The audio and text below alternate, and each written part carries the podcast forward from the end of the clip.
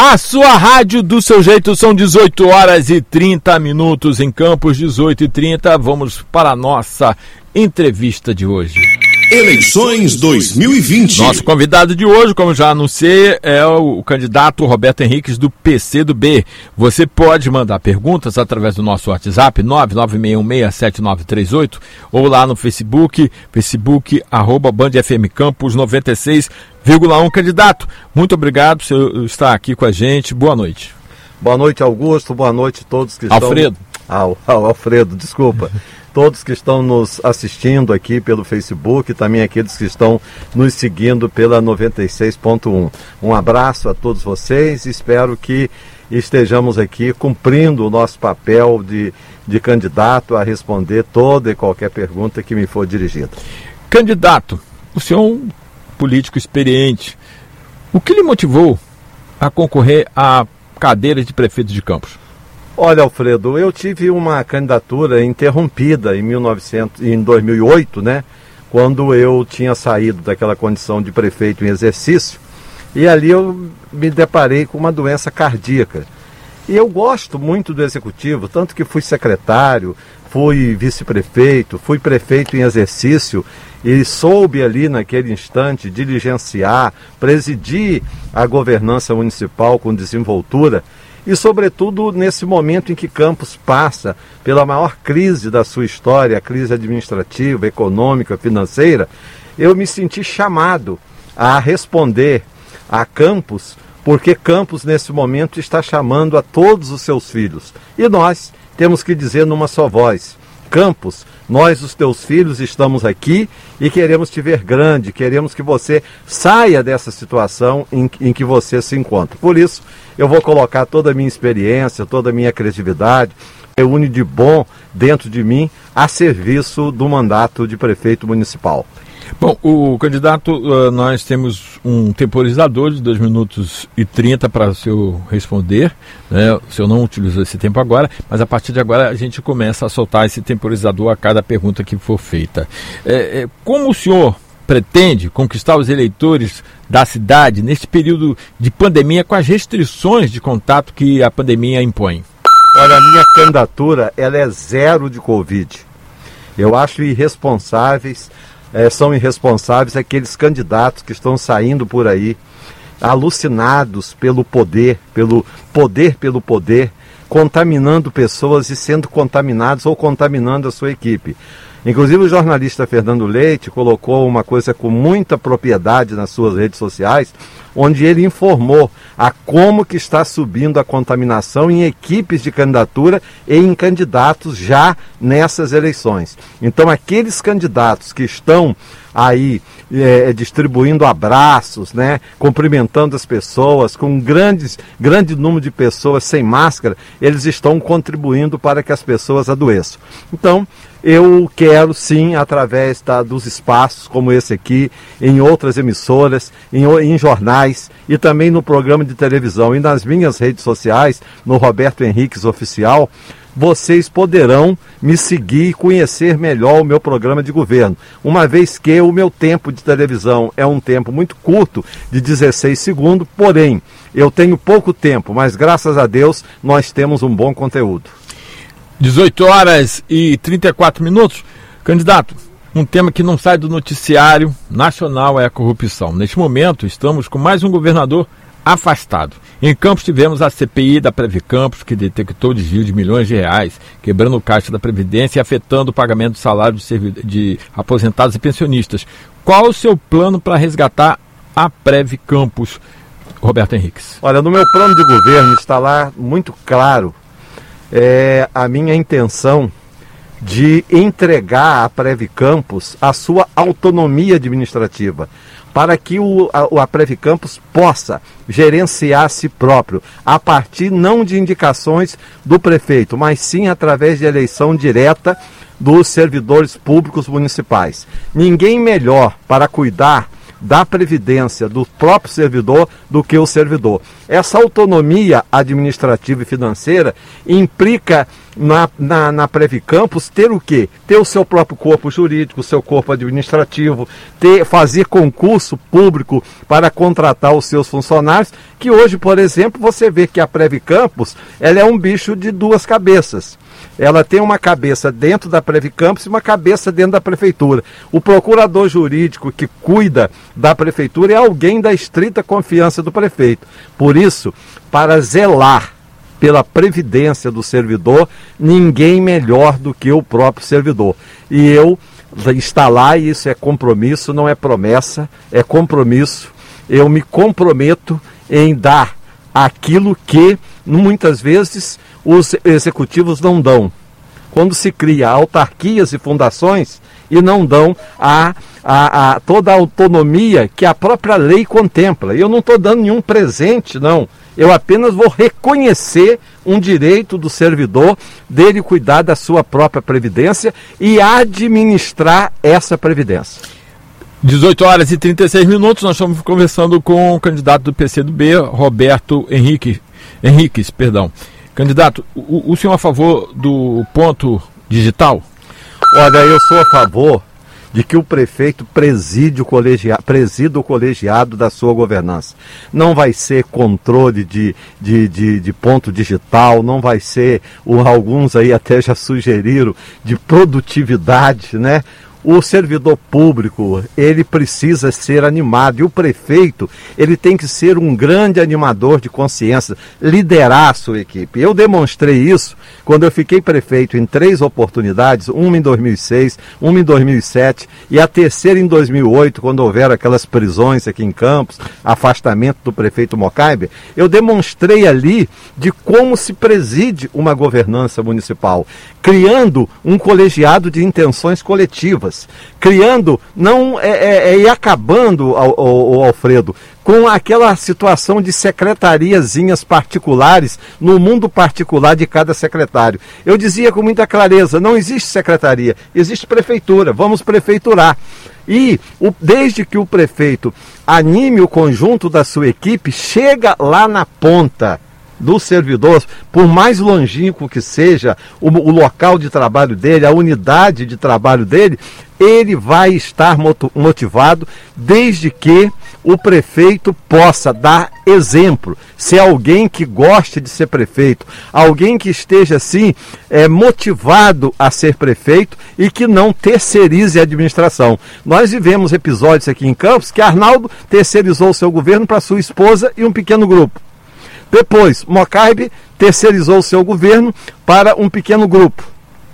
Rosinha terceirizou seu governo para Antônio Garotinho e muitas vezes até para o seu filho Vladimir, sem ter força de portaria.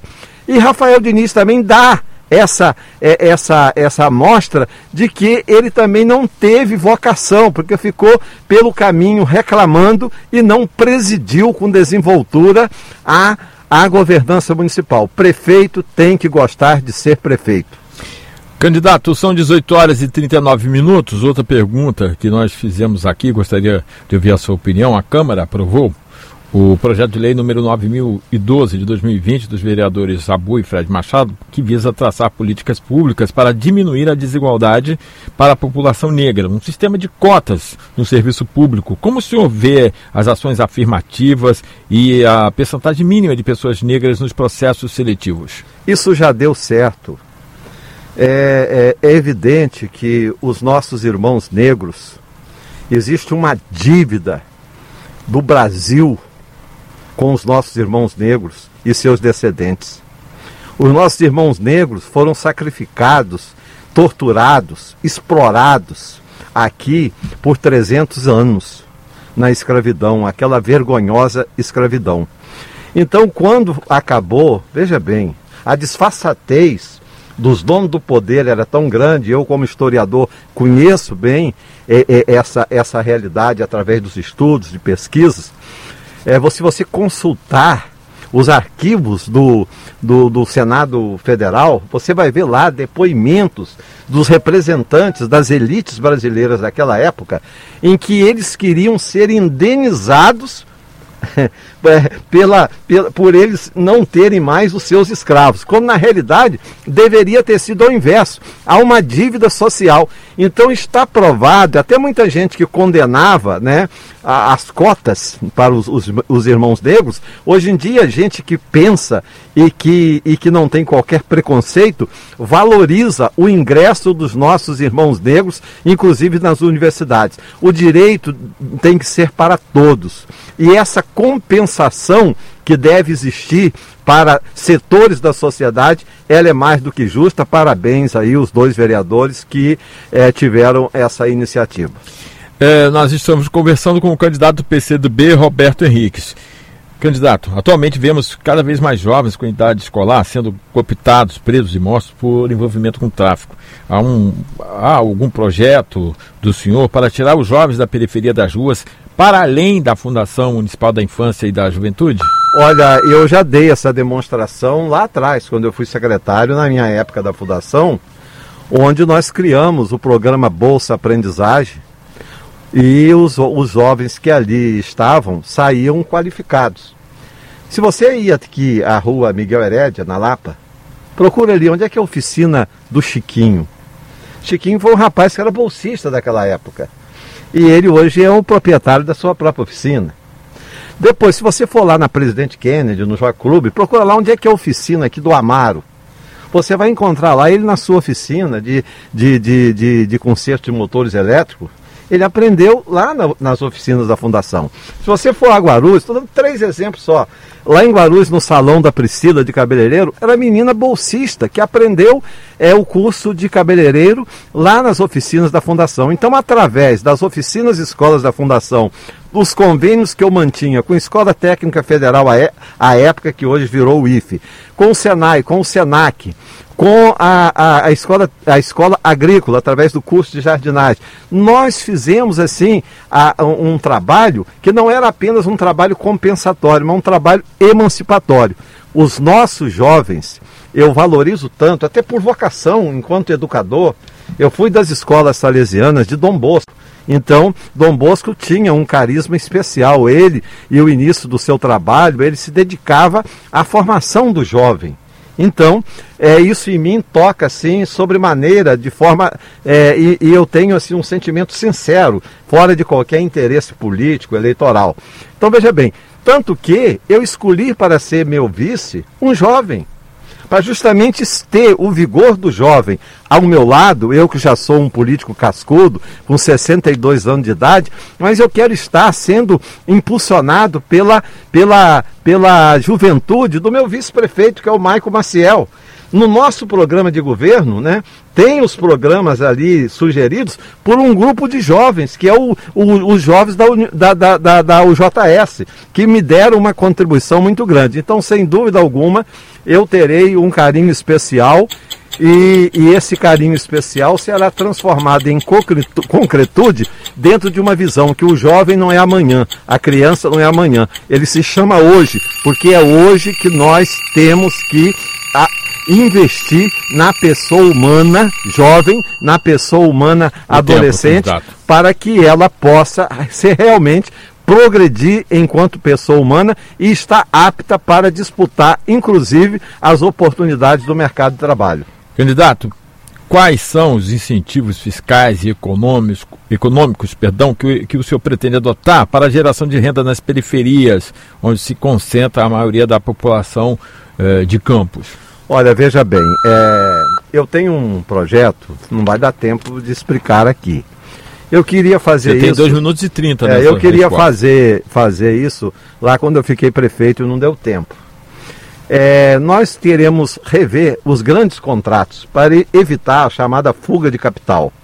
Empresas que vêm de fora, grandes empresas que se instalam aqui, ganham muito dinheiro aqui, e esse dinheiro vai para as suas matrizes. Por exemplo, vou dar um exemplo.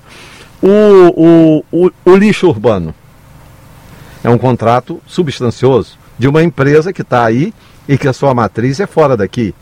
Existem serviços de jardinagem e de varrição que um consórcio de entidades possa conveniar com a prefeitura e esse dinheiro circular aqui no comércio local para gerar oportunidades em territórios diferenciados para a nossa população mais carente. Depois, a comida das creches, das escolas. Existiu aqui uma empresa de São Paulo fazendo comida em campos. Então eu quero rever esses contratos e entregar esses contratos aos consórcios de entidades por territórios, para que ali a, a, mulher campista, o homem campista que tem vocação para ser cozinheiro, possa ser concentrado por essas, esses consórcios de entidades e esse dinheiro circular aqui no próprio comércio, porque quando o dinheiro gira na própria comunidade e existe fuga de capital, é, é, e não existe fuga de capital, esse dinheiro, além de redundar em oportunidades, redunda também em captação de recursos para a própria prefeitura. Então, eu quero dizer que um é desse, é, é, o nosso compromisso é esse. Existirão outras atividades, como iluminação pública, que a gente também pode fazer isso, fazer através de consórcios de entidades. Existem trabalhos que Águas do Paraíba faz, o trabalho mais leve, que a, os, os, os, consórcios de entidade também possam estabelecer para evitar, evitar fuga de capital. Eu não estou inventando a roda. Isso já se faz no norte da Europa, onde tem os melhores IDHs, IDHs é, é, é, no mundo inteiro, onde o índice de desenvolvimento humano é alto.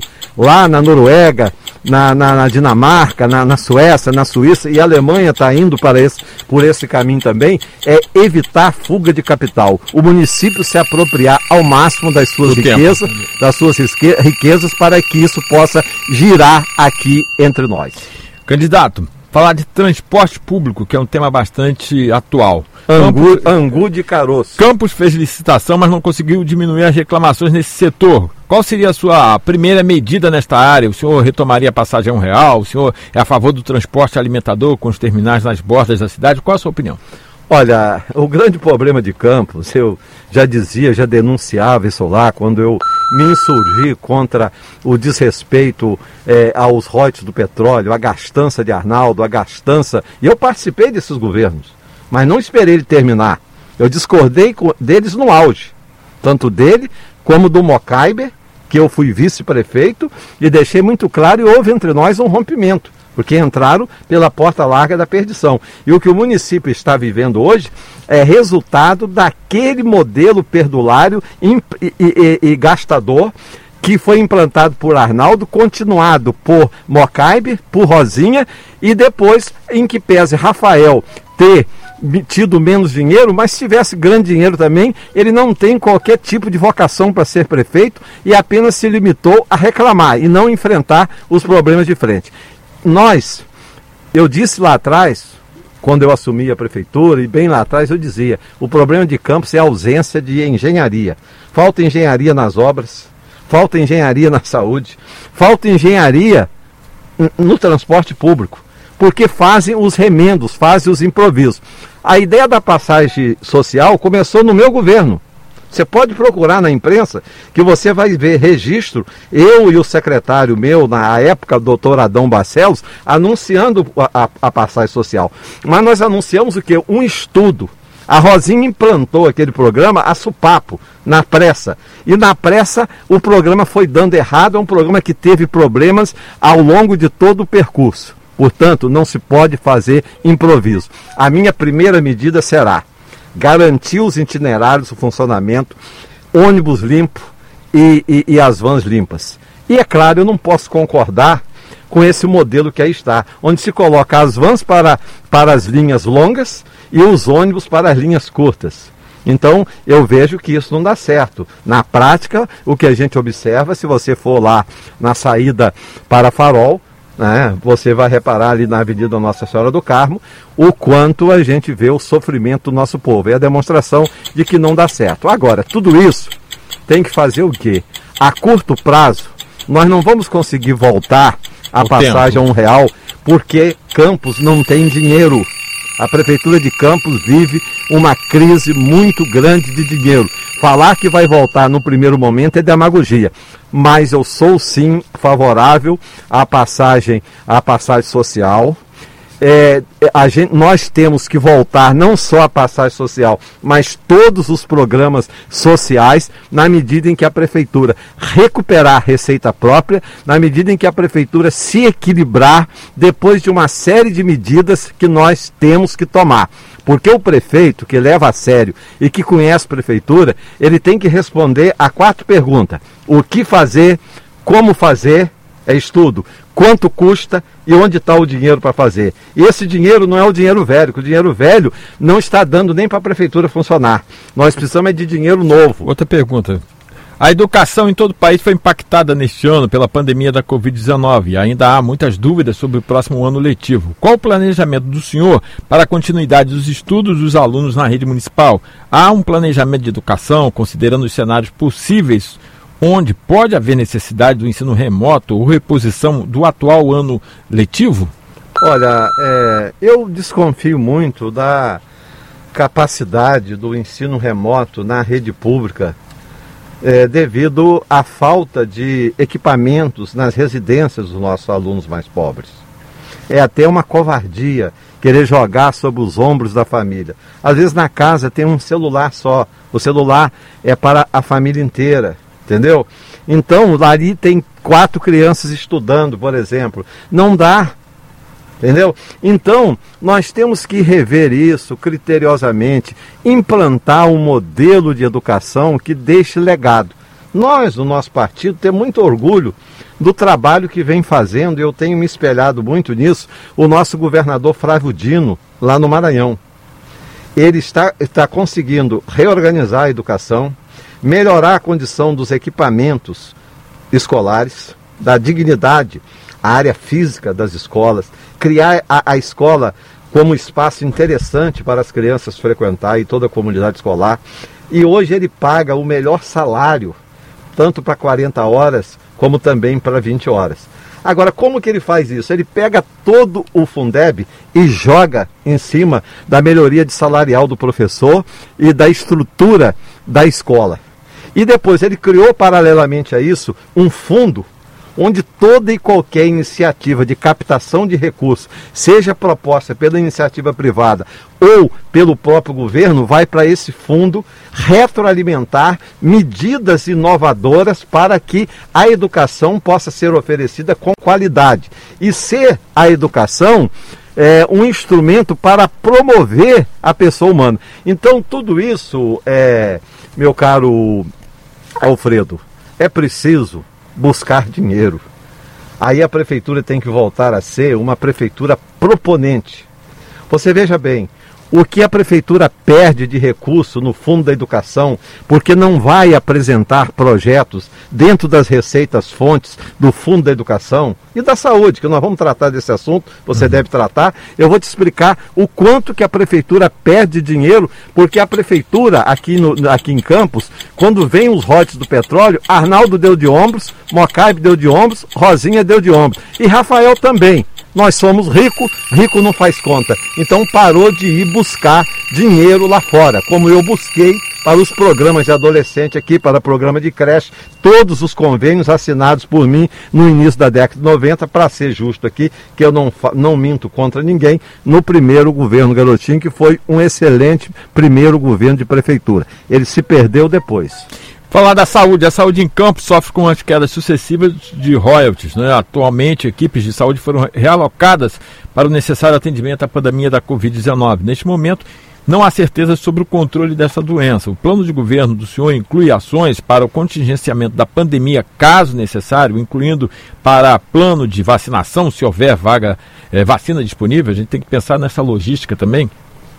Eu acredito que a ciência vai encontrar vacina é um desafio. Existem várias delas sendo já até experimentadas no mundo inteiro, inclusive aqui no próprio Brasil, com testes. Veja bem, a saúde em campos é uma vergonha. Rafael Diniz gastou nos últimos três anos, em média, 750 milhões de reais por ano. Eu não estou falando de 750 reais, eu estou falando de 750 milhões Vitória, que é uma capital, gastou 350 milhões. Para oferecer que saúde? Entendeu? Então é ser preciso de uma reorganização. A meu ver, nós temos que reorganizar a atenção básica lá na ponta. Quem conhece a prefeitura sabe disso.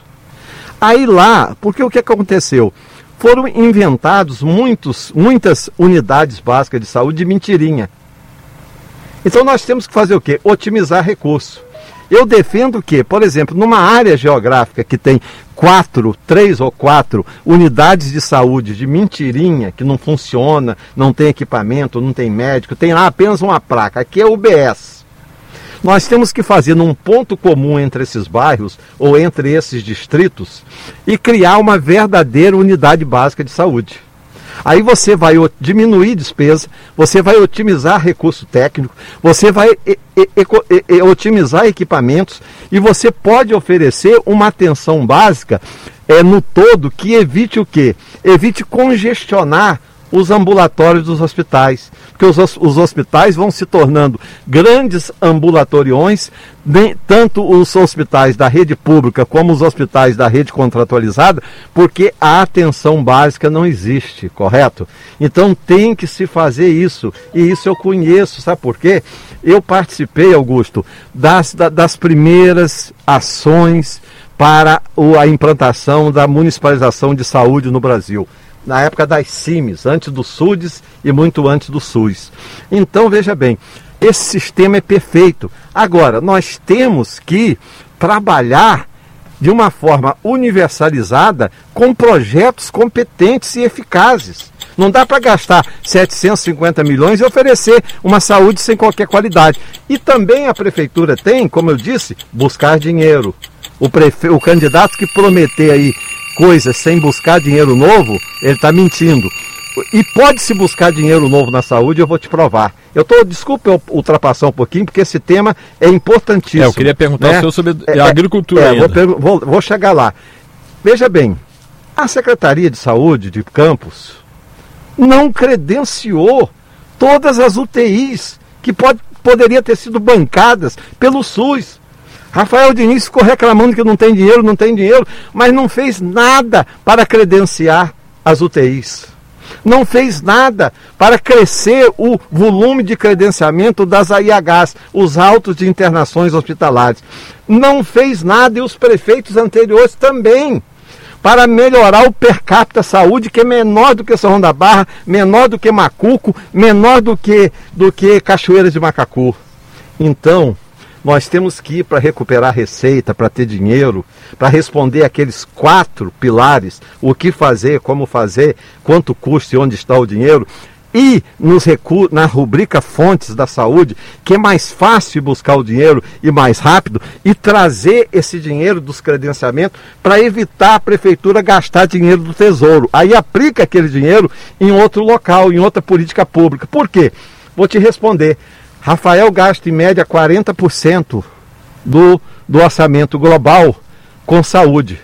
A obrigatoriedade são 15%. A média nacional é em torno de 22%, correto?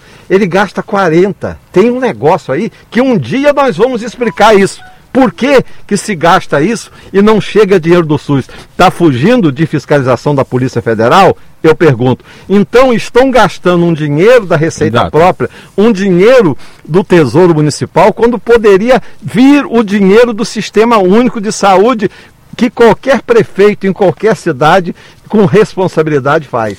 Candidato, a gente tem um tempo, esse tempo foi o mesmo disponibilizado para todos. O senhor começou a falar às 6 é horas. Tem alguns temas minutos. que são complexos, não Exato, dá para é, responder. É, a, a, a, partir do momento que o senhor toma esse tempo, a gente também perde algumas perguntas que gostaríamos de fazer. Então a gente está em cima do laço para ser justo com aqueles que claro, antecederam. Claro, Eu dúvida. gostaria que o senhor, em 60 segundos pudesse fazer a sua colocação final aqui no programa eh, para os nossos ouvintes. É, eu, eu sou muito realista nessa questão dessa campanha, sabe, Augusto? É, Augusto, é Alfredo. Alfredo. Por quê?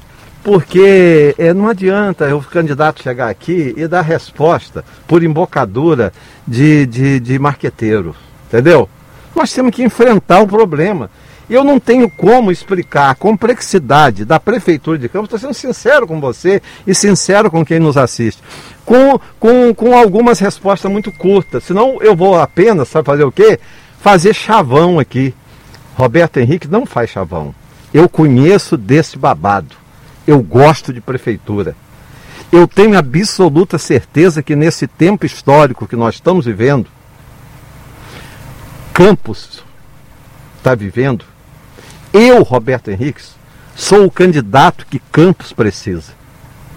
Sou aquele que não despreza a juventude, tanto que meu vice-prefeito, meu vice o Maicon Maciel, é um jovem. A turma jovem do partido está com a gente e nos ajuda muito. E também é, é, eu, eu, eu, eu, agrego esse vigor da juventude, valorizo, valorizo ele, correto? Mas eu sei que dentre todos os candidatos, eu sou aquele que não se perdeu. Eu não, em 40 anos de vida pública, eu não entrei na porta larga da perdição. Eu mantenho o mesmo rumo. Por isso, eu rompi com o Arnaldo. Por isso eu rompi com o Mocaiber. Por isso eu rompi com, com, com Rosinha Garotinho. Sabe para quê? Para eu não romper comigo mesmo. Então eu quero aqui dizer à população de Campos, eu tenho um pouco tempo de televisão e rádio. São 16 segundos, tá? Eu não vou ter como explicar o meu programa de governo através dos programas eleitorais. Você que me ouve, tá? É, é, vá lá nas minhas páginas, né? Eu vou fazer a partir da semana que vem, todo dia, 10 minutos com cada tema para a gente esmiuçar tudo isso. Eu tenho conversado hoje mesmo, eu tenho uma, eu tenho uma, uma, uma live com o professor Alcimar Chagas. Toda quinta-feira eu tenho live às 20 horas, para a gente poder discutir. Tá? Então a gente aqui vai fundo, sabe por quê? A, o problema de campos é sério. Nós não podemos dar respostas fáceis para problemas complexos. Um abraço, fiquem com Deus. Muito obrigado a você, Alfredo, a Band, e muito obrigado a você que nos acompanhou e me observe. E se o meu olhar cruzar com o seu, se você perceber no timbre da minha voz alguma sinceridade, vem comigo. Roberto Henriques, o prefeito que Campos precisa. Obrigado.